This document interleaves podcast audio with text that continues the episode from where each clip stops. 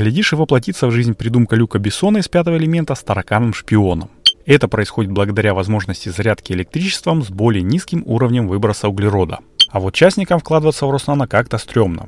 Всем привет! С вами Зел и вы слушаете первый русскоязычный подкаст о солнечной энергетике Solar News. Здесь я делюсь новостями солнечной энергетики, рассказываю истории, которые связаны с ВИЭ и отвечаю на вопросы, которые вы мне задаете. Все это в удобной, непринужденной дружественной обстановке и аудиоформате, так что можно смело заниматься каким-нибудь механическим делом или гулять с собакой и получать дозу солнечных новостей. А новости у нас «Будь здоров» сегодня. В юбилейном 40-м выпуске я расскажу про голубей-киборгов, Роснано и Хевел, а также чистую энергию Apple. Так как выпуск юбилейный и я немножечко похрипываю, то он будет коротеньким. Но перед началом я хотел бы сказать спасибо нашим патронам. Это люди, которые поддерживают проект Solar News на сервисах Patreon и спонсор, а также во Вконтакте. И, конечно же, всем тем, кто рассказывает о подкасте своим друзьям. Сделайте это, если вы еще не рассказывали. Ссылочка будет, как всегда, в описании, а я пока буду начинать. Некоторые, наверное, слышали, а кто-то еще и видел, что китайские ученые создали голубиную систему управления. Причем это не метафорическое высказывание. Эти ребята буквально вживили голубю в мозг чип, э, с помощью которого могли управлять его полетом.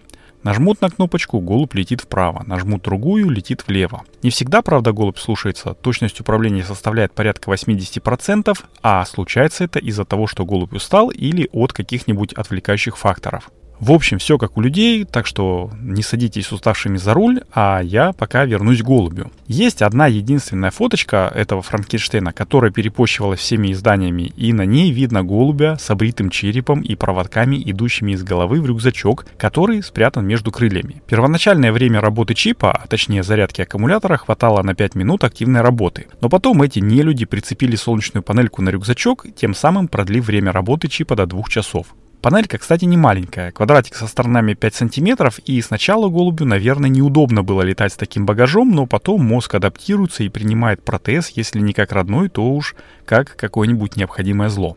Сколько с такой панельки энергии взять в полете можно, ну, мне не совсем понятно, но увеличение в кавычках автономности в полтора раза – это офигенный прогресс. Ведь на самом деле история радиоуправляемых животных начинается около 25 лет назад, и первыми были тараканы в 1997 году. Но до сегодняшнего дня все упиралось, и пока что еще до сих пор упирается в автономность. А там, если найдут какой-нибудь более емкий источник питания, глядишь и воплотится в жизнь придумка Люка Бессона из пятого элемента с тараканом-шпионом.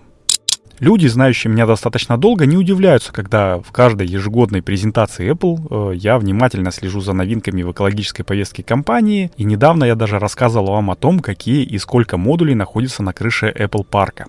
Об этом можно послушать в 33-м выпуске, но сегодня я хотел бы поговорить о другом. Одной из интересных опций в обновлении iOS 16.1 стала возможность зарядки чистой энергии, которая называется Clean Energy Charging. Компания Apple говорит, что технология создана для того, чтобы уменьшить углеродный след при зарядке. Это происходит благодаря возможности зарядки электричеством с более низким уровнем выброса углерода. Согласно дополнительной информации от компании, функция зарядки экологически чистой энергии получает ориентировочную информацию о выбросе углерода в локальной энергосистеме. Это происходит тогда, когда вы ставите iPhone на зарядку, а далее технология использует полученные данные для заряда устройства в периоды получения более чистой энергии.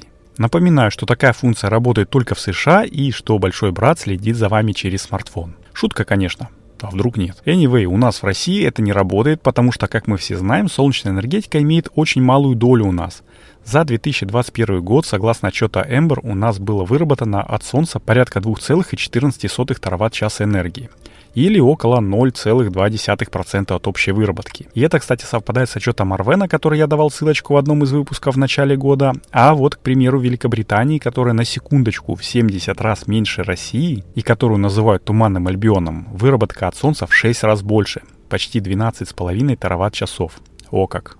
Но давайте вернемся в Россию. Я тут краем уха услышал, что после того, как президент упразднил Ростуризм, пришло время и других государственно-частных корпораций, которые не приносят баблишка в бюджет. А кто у нас тут недавно свалил из России и оставил долги на своего зама Сергея Куликова? Правильно, Анатолий Чубайс, который до недавнего времени руководил Роснано. Так вот, поговариваю, что Роснано сейчас на всякий случай разослала по всем крупным СМИ релизы с общим посылом. Нельзя нас закрывать. В госкомпании предложили провести реорганизацию компании, увеличив долю частного капитала в инвестициях по формуле на 1 рубль государства привлечь 4 рубля частных инвестиций. Это ли не то счастье, о котором я говорил в прошлом выпуске, когда заикался о том, чтобы частники финансировали ВИА? Неужели же меня слушают такие большие шишки? На самом деле нет. Просто ребята боятся, что фонд национального благосостояния потихонечку тает и скоро будет прикрывать финансирование. А вот частникам вкладываться в Роснано как-то стрёмно, ведь на 20 запущенных стартапов выстреливают только 4. А это вероятность того, что твои денежки прощелкают 1 к 5. И даже гениальность тут не поможет, ведь даже крутого разработчика инновационных солнечных панелей могут принять за торгаша наркотой и засудить очень надолго. Это я сейчас про Дмитрия Лопатина говорю, который разрабатывал э, гибкие и даже прозрачные солнечные панели, имеет кучу наград и прочее-прочее. Но из-за того, что купленный за рубежом растворитель считается у нас почему-то галлюциногеном, чуть не отсидел 11 лет. В общем, опасно это дело заниматься в России. Без волосатой государственной руки никак, особенно в инноваторстве. Но, как я говорил, этот выпуск будет коротеньким, поэтому погнали к новостям одной строкой. А в новостях одной строкой у нас сегодня МКС и не только. Например, вы знали, что Международной космической станции пришлось на этой неделе запускать двигатели, чтобы увернуться от российского космического мусора. Это фрагмент российского спутника «Космос-1408», который уничтожила РФ э, во время испытания оружия в ноябре прошлого года, сообщает НАСА, и станция включила двигатели на 5 минут и 5 секунд. Без этого маневра обломок мог пройти примерно в 5 километрах от станции, а это ой-ой-ой какое близкое расстояние. А что еще интересного произошло на этой неделе? Конечно же, частичное солнечное затмение, на которое которая вереница девчонок из двух наших отделов бегала глазеть через э, каску сварщика Владимира Петровича и соседней шиномонтажки. И вот злые языки поговаривают, что такое природное явление очень негативно влияет на работу СЭС. Чтобы проверить, так ли это на самом деле, специалисты компании Hevel не поленились и проанализировали данные о том, как менялась инсоляция и как затмение отразилось на выработке электроэнергии. По времени затмение длилось от полпервого до 3 часов дня 25 октября. То есть пик затмения пришелся на пик выработки в Центральной России. И получилось, что при пиковом затенении солнечного диска на 69% в Саратовской области инсоляция в регионе упала примерно на 70%, то есть тик в тик. Однако это не оказало существенного влияния на работу солнечных электростанций. Общая дневная выработка СЭС в Центральной России и на Урале из-за затмения сократилась лишь на 10-15%. То есть получается, что частичное солнечное затмение, вопреки распространенному мифу, не грозит остановкой СЭС. А как ребята из Хевела просчитывали выработку? С помощью солнечного палантира, о котором я рассказывал в дажесте компании, или связывались напрямую с инженерами обслуги, непонятно.